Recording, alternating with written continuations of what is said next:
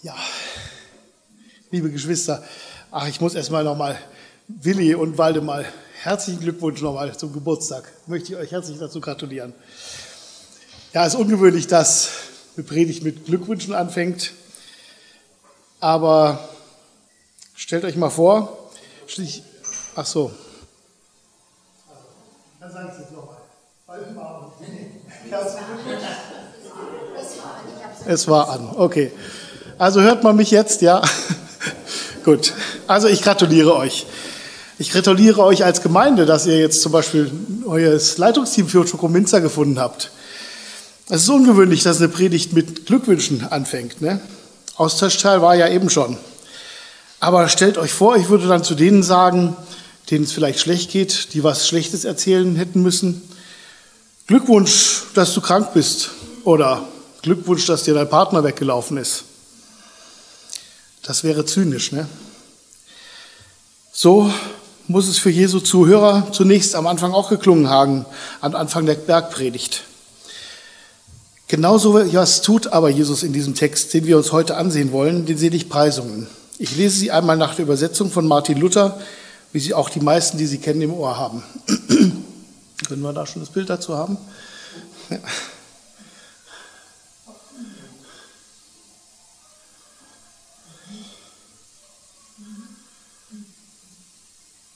Nee, okay, ich, ich lese mal so. Vielleicht wäre gut, wenn du es noch findest. Also Jesus tat seinen Mund auf und lehrte sie und sprach, selig sind, die da geistlich arm sind, denn ihrer ist das Himmelreich. Selig sind, die da Leid tragen, denn, ihrer ist, denn sie sollen getröstet werden. Selig sind die Sanftmütigen, denn sie werden das Erdreich besitzen. Selig sind, die da hungert und dürstet nach der Gerechtigkeit, denn sie sollen satt werden. Selig sind die Barmherzigen, denn sie werden Barmherzigkeit erlangen. Selig sind die reines Herzens sind, denn sie werden Gott schauen. Selig sind die Frieden stiften, denn sie werden Gottes Kinder heißen. Selig sind die um der Gerechtigkeit willen verfolgt werden, denn ihrer ist das Himmelreich. Amen. Hier macht also Jesus genau das, was ich am Anfang gemeint habe. Er sagt Menschen, denen es richtig schlecht geht, dass sie selig sind. Zu diesem Wort selig sage ich gleich noch etwas mehr. Ich möchte aber kurz mal mit euch schauen, wo die Seligpreisungen in der Bibel eigentlich stehen. Denn das ist wirklich interessant. Die Seligpreisungen stehen am Anfang der Bergpredigt in Kapitel 5 des Matthäusevangeliums. Diese große Aneinanderreihung von ganz wichtigen und zentralen Aussagen Jesu die Bergpredigt ist die erste Rede bei Matthäus, die Jesus an die Menschen und nicht nur an Einzelne, sondern eben an eine große Gruppe richtet. Und sie steht damit nicht nur bei, am Anfang bei Matthäus, sondern ja auch des ganzen Neuen Testamentes. Man geht heute davon aus, dass Jesus diese Rede nicht unbedingt genauso gehalten haben muss. Die Worte hat Jesus natürlich schon gesagt, aber wahrscheinlich hat er sie nicht alle auf einmal in einer einzigen Predigt gesagt. Der Autor reiht sie hier aber aneinander, weil das eine Grundsatzrede ist, eine Art Grundsatzprogramm Jesu, das bewusst am Anfang stehen soll. Man könnte es auch eine Verfassung des Reiches Gottes nennen. Jetzt müssen wir aber noch ein bisschen zurück wieder. Ach so, Moment, mit links, gell? So, da sind wir. Man könnte es die Verfassung des Reiches Gottes nennen, also die Bergpredigt insgesamt. Und die Seligpreisungen sind die Präambel dieser Verfassung, das Vorwort, das als Grundlage für alles, was noch kommt, dienen soll. Wenn man sich das vor Augen hält, erscheinen die Seligpreisungen nochmal in einem ganz anderen Licht. Sie sind nicht nur ein Bibeltext von vielen, sondern ein ganz zentraler. Das Wort, das da im Griechischen für selig steht, Makarioi, ist das gleiche wie das hebräische Ashrei oder Ashir im Alten Testament. Luther hat das im Neuen Testament mit selig übersetzt. Für uns heute ist dieses Wort selig so ein religiöses Wort, das man im normalen Sprachgebrauch kaum noch benutzt. Aber zu Luthers Zeiten war es ganz, ein ganz normaler Alltagsbegriff, den jeder kannte. Und so war es ein Wort, mit dem alle was anfangen konnten. Luther hat, warum, darüber können wir nur spekulieren, das Wort im Neuen Testament mit selig übersetzt und im Alten Testament mit wohl dem. Die Worte meinen aber eigentlich das Gleiche und kommen so etwa 45 Mal in der Bibel vor. Dieses wohl dem kennen wir zum Beispiel aus Psalmen wie Wohl dem Volk, dessen Gott der Herr ist, dem Volk, das er zum Erbe erwählt hat. Psalm 33 oder Psalm 45. Wohl dem, der seine Hoffnung setzt auf den Herrn und sich nicht wendet zu den Hoffärtigen und denen, die mit Lügen umgehen. Oder das bekannteste, wohl dem, der nicht wandelt im Rat der Gottlosen. Und so weiter. Wir würden heute wohl eher sagen, es ist zu gratulieren denen oder auch glücklich schützen können sich die. Mit diesem Wort ist aber keineswegs das Vertrösten auf spätere Zeiten gemeint. Die Wörter beschreiben vielmehr einen schon bestehenden Zustand des Glücklichseins oder des Glücks. Das heißt, sie bestätigen eine bereits vorhandene Eigenschaft geistlichen Lebens. Jesus will also nicht sagen, wenn ihr das und das erleidet, werdet ihr Lohn dafür empfangen, wenn ihr mal tot und im Himmel seid. Es geht auch nicht darum, die Menschen zu einem bestimmten Verhalten zu ermahnen. Wenn ihr das tut, wird das eintreten. Stattdessen sollte man die Seligpreisungen mit dem Gedanken lesen, schaut euch das Glück der Menschen an, die das und das haben oder erhalten werden. Eine vergleichbare Aussage aus unserer Lebenswelt wäre zum Beispiel, wie glücklich ist die Tochter von Herrn Meier, denn sie wird einmal das Familienanwesen erben. Da geht es nicht darum, dass sie noch irgendwas tun muss, irgendwelche Bedingungen erfüllen muss, Sie ist in einer bestimmten Situation und dadurch gehört ihr das Familienanwesen im Grunde bereits. Der Glückszustand existiert bereits. Es wird eine Zukunft verheißen, die bereits jetzt ein glückliches Leben ermöglicht. Und ganz wichtig ist auch, die Seligpreisungen richten sich nicht äh, oder richten sich nicht allein an Christen oder Juden, sondern an alle. In allen Ländern und Religionen sind Menschen arm hungrig und verfolgt. Jeder, egal ob Christ, Jude, Buddhist, Muslim oder Atheist, kann sich angesprochen fühlen. Mit diesen ersten Worten seiner programmatischen Rede holt Jesus die aus dem Dreck, die von niemandem beachtet werden, und gibt denen ihre Würde zurück, die sich wertlos fühlen. Sie enthalten keine Gebote, keine Drohungen, kein Wenn dann, sondern bedingungslose Versprechen. Sie prägen sich direkt ein und wenn es Musik dazu gäbe, wären sie ein Ohrwurm. Wer sie versteht, der versteht die Botschaft Jesu. Dieser Text ist ganz offenbar ein Gedicht, nicht eines, das sich unbedingt reimen muss, was für viele eine Grundvoraussetzung für ein Gedicht ist, aber es ist ein poetischer Text, der durch diesen poetischen Aufbau die Menschen besonders ansprechen will. Schauen wir uns mal an, wie dieses Gedicht aufgebaut ist. Acht Sätze, die vollkommen gleich aufgebaut sind. Die kann man nicht kürzen. Und diese acht Sätze sind in zwei Strophen angeordnet. Dass es ein Gedicht ist, sieht man auch daran, dass die beiden Teile Parallelen aufweisen. Die erste und die letzte Zeile verspricht den Angebot, Angesprochenen das Himmelreich. Gemeint ist damit nicht, wie man es aus unserer heutigen Sicht gerne vermutet, dass sie auf nach dem Tod vertröstet werden und dann irgendwann mal im Himmel sein werden. Mit der Übersetzung Himmelreich ist hier gemeint, dass sie die Nähe Gottes spüren sollen. Nicht erst irgendwann, sondern im Hier und Jetzt. Eine andere Parallele ist das zentrale Wort Gerechtigkeit. Es kommt in der jeweils letzten Zeile der ersten und der zweiten Strophe vor und soll so eine Klammer zwischen den beiden Strophen bilden. Die beiden Strophen des Gedichts sind im griechischen Urtext genau gleich lang, nämlich jeweils 36 Wörter.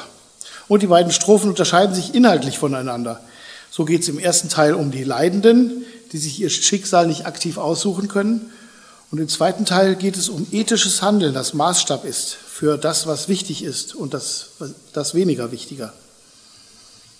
In der ersten Strophe, den ersten vier Seligpreisungen, geht es um die, die ausgestoßen sind. Keine, keiner sucht sich so eine Situation selbst aus. In der israelitischen Gesellschaft waren die, die hier gemeint sind, die Alleruntersten. Die, die gar keine Chance auf irgendeinen Aufstieg hatten. Die, die auch oft in den Geschichten um Jesus vorkommen, die Aussätzigen, der Bettler, der Gelähmte, der auf eine Welle im Teich Bethesda wartet und hofft, der Blinde, der keine Aufsicht auf ein besseres Leben hat. Es sind hier auch gar nicht unterschiedliche Gruppen gemeint, da die geistlich Armen, da die Leidtragenden, da die Sanftmütigen, sondern es sind eigentlich immer die gleichen gemeint. So preist Jesus jene glücklich, die geistlich arm sind, wie Luther es übersetzt hat. Was ist damit gemeint? Auf jeden Fall keine spirituelle Überhöhung im Sinne von, äh, wer keine Ahnung vom Glauben hat, kann trotzdem in den Himmel kommen oder sowas. Im Griechischen steht da das Wort Pneumati. Damit meint Matthäus in seinem Evangelium manchmal den Geist Gottes und manchmal den des Menschen.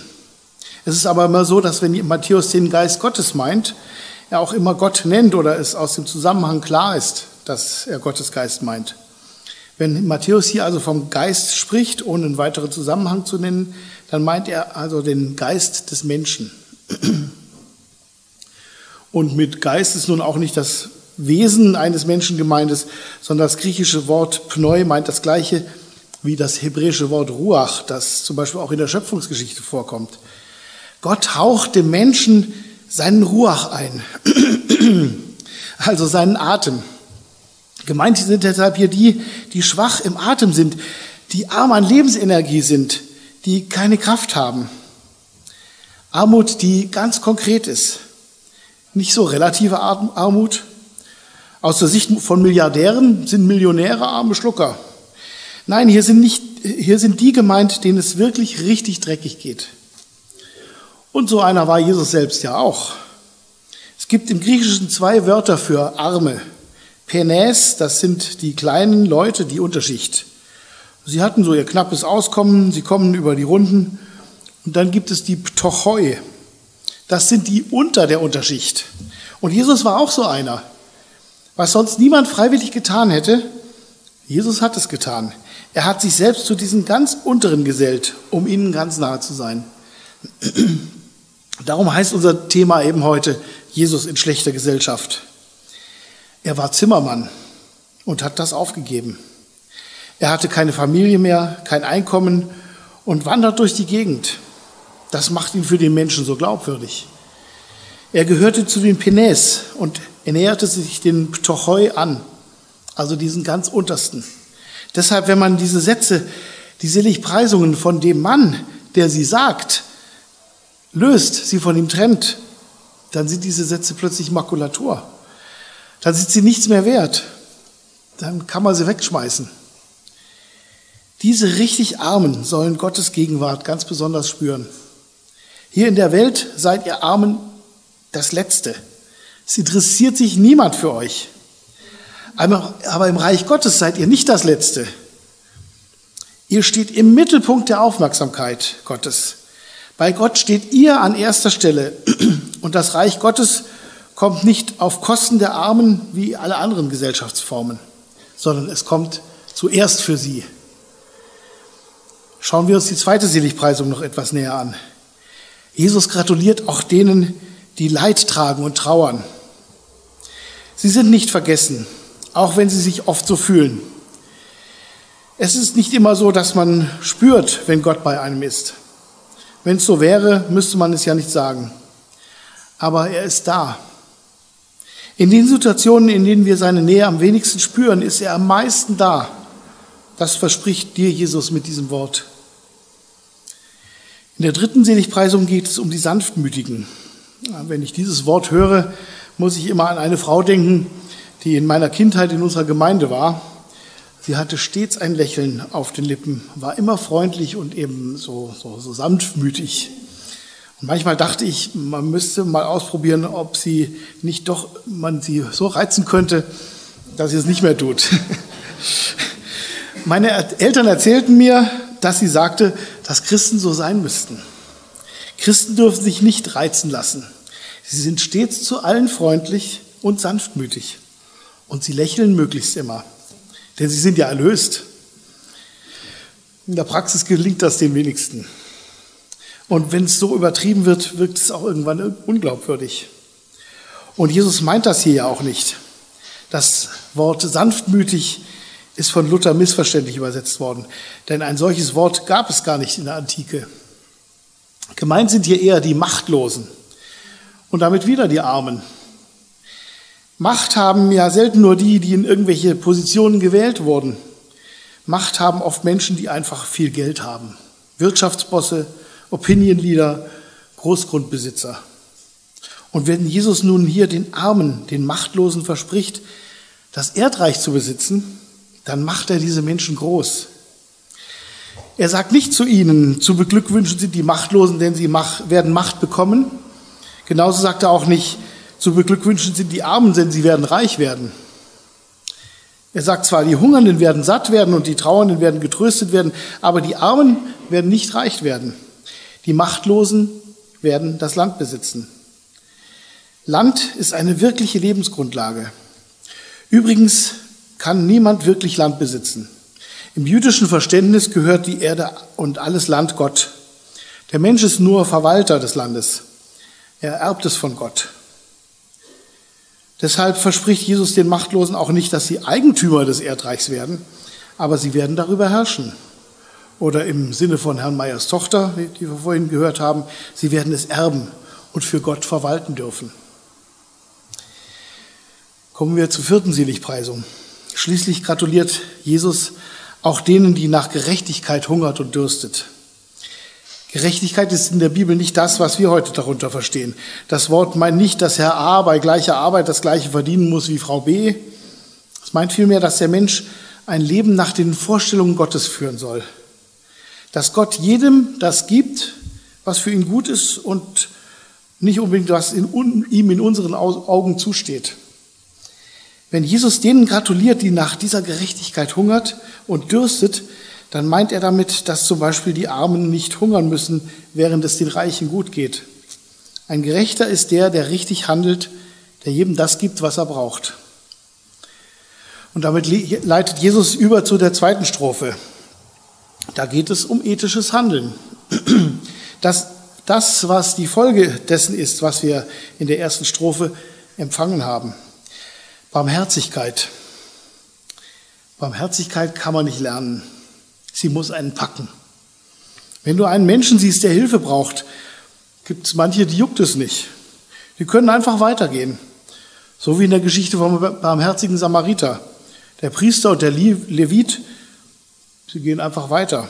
Sie denken, das macht schon irgendwer, nicht, nicht ich. Vielleicht wollen sie einen kurzen Moment lang helfen, aber dann gewinnt der Alltag, die Geschäftigkeit überhand. Und der Samariter, der Samariter, der kann einfach nicht anders. Er lässt alles, was er Wichtiges zu tun hat, beiseite und hilft. Es packt ihn. Er zeigt Verantwortung. Oder der Vater im Gleichnis vom verlorenen Sohn. Als er den reumütigen Heimkehrer sieht, der eigentlich nur Verachtung verdient hat, packt ihn die Barmherzigkeit. Der ehrwürdige Herr, der normalerweise nie auch nur schnell gehen würde, weil man es eben nicht macht, der rennt jetzt seinem Sohn entgegen, um ihn willkommen zu heißen. Seine barmherzigen Gefühle bringen ihn dazu, drastisch, ja sogar seltsam zu handeln. Barmherzigkeit ist das große Thema von Jesus. Er sagt, und das ist ja auch die aktuelle Jahreslosung, seid barmherzig, wie auch euer Vater barmherzig ist. Er will nicht, dass wir unsere Beziehung zu ihm nur in frommen Übungen leben. Die wichtigste fromme Übung, das ist die Barmherzigkeit, die praktische Nächstenliebe. Bei uns in der EMK gibt es sogar ein soziales Bekenntnis, das dies praktisch werden lässt. Da heißt es unter anderem, wir setzen uns ein für das Recht jedes Einzelnen auf sinnvolle Entfaltung in der Gesellschaft. Wir stehen ein für das Recht und die Pflicht aller Menschen zum Wohl des, Mensch, zum Wohl des Einzelnen und der Gesellschaft beizutragen. Wir stehen ein für die Überwindung von Ungerechtigkeit und Not. Und weiter, wir sind bereit, mit den Benachteiligten unsere Lebensmöglichkeiten zu teilen. Wir sehen darin eine Antwort auf Gottes Liebe. Da wird Glaube ganz praktisch. Da zeigt sich, ob der Glaube auch noch bis in den Montag und Dienstag trägt. In der sechsten Seligpreisung schätzt dann Jesus alle jene glücklich, die reinen Herzens sind. In den Psalmen ist davon die Rede, dass wir innerliche Reinheit brauchen. In Psalm 24 heißt es, wer darf hinaufsteigen auf den Berg des Herrn und wer darf stehen an seiner heiligen Stätte, der unschuldige Hände hat und ein reines Herz. Äußerliche Reinheit reicht nicht aus. Sie muss von innerlicher Reinheit begleitet sein. Die rabbinische Tradition legte den Schwerpunkt eindeutig auf die äußer, äußerliche Reinheit. Und Jesus dreht das nun um und sagt, das reine Herz ist das viel Wichtigere. Was ist aber mit dem Herzen gemeint? Die moderne westliche Kultur begrenzt das Wort Herz auf die Gefühle. Aber im hebräischen Denken umfasste das Herz das gesamte Innenleben eines Menschen. Gefühle, Verstand und Wille, das gehört alles zum Herzen. Die glücklich gepriesenen zeichnen sich durch Reinheit in allen drei Aspekten ihrer inneren Welt aus. Wenn sie nun Gott schauen dürfen, ist damit nicht ein Sehen im körperlichen Sinn gemeint. In Johannes 1 heißt es, niemand hat Gott jemals gesehen. Doch Gott zu kennen und eine Vorstellung von ihm zu haben, ist ein Vorrecht, das den Engeln vorbehalten ist und denen, die ein reines Herz haben. Dann wendet sich Jesus den Friedensstiftern zu. Sie sollen Gottes Kinder genannt werden. Friede ist ja mehr als die Abwesenheit von Krieg. Die Abwesenheit von Krieg ist nur eine Grundvoraussetzung für wahren Frieden. Der Friede, den die Bibel meint, schließt die besten, liebevollsten Beziehungen zwischen Menschen sowie innerhalb von Familien, Gemeinschaften und Nationen ein. Zum Frieden gehört auch Gesundheit. Der Friede, der hier gemeint ist, ist in erster Linie der Friede Gottes, der alles Genannte umfasst und allen Verstand übersteigt. Der Ausdruck Friedensstifter kommt übrigens in der ganzen Bibel nur hier vor. Angesichts dieses breiten Spektrums, das das Friedensstiften umfasst, lässt sich leicht erkennen, warum Jesus solche Menschen als Kinder Gottes bezeichnete. Und zum Schluss geht es nochmal um Gerechtigkeit, um das Gott nahe sein. Menschen können Widerstand oder Ablehnung erfahren, weil sie faul oder nicht vertrauenswürdig sind. Manche verlieren ihre Arbeitsstelle, weil sie nicht mit anderen auskommen oder eine Einstellung haben, die ihren, den Firmenzielen nicht so zuträglich ist. Manche kämpfen gegen alles, was von staatlichen Stellen entschieden wird und meinen so für die Gerechtigkeit zu kämpfen. Aber das ist hier sicherlich nicht gemeint. Gerechtigkeit meint, wie wir vorhin schon gehört haben, auch das Heilshandeln Gottes in der Geschichte das Angenommensein in Gottes Gegenwart und einen Lebensstil, der diese Beziehung pflegt. Wer auf Verachtung stößt, weil er sich für diese Dinge einsetzt, der kann zu Recht behaupten, dass er um der Gerechtigkeit willen verfolgt wird und dass das Himmelreich ihm gehört. Die Seligpreisungen sind eine Einladung zum Glauben, eine Einladung, sich von Jesus führen zu lassen. Lass auch du dich einladen. Ich möchte dich einladen. Heute, morgen, vielleicht ganz neu oder zum ersten Mal. Jesus nachfolgen, grenzenloses Nachfolgen. Er schloss niemanden aus und hat sich den Menschen zugewandt. Er gab Impulse zum anderen Leben, zum Leben, wie es im Reich Gottes zugehen soll. Wollen wir uns gemeinsam unterstützen und diesen Worten auch Taten folgen lassen?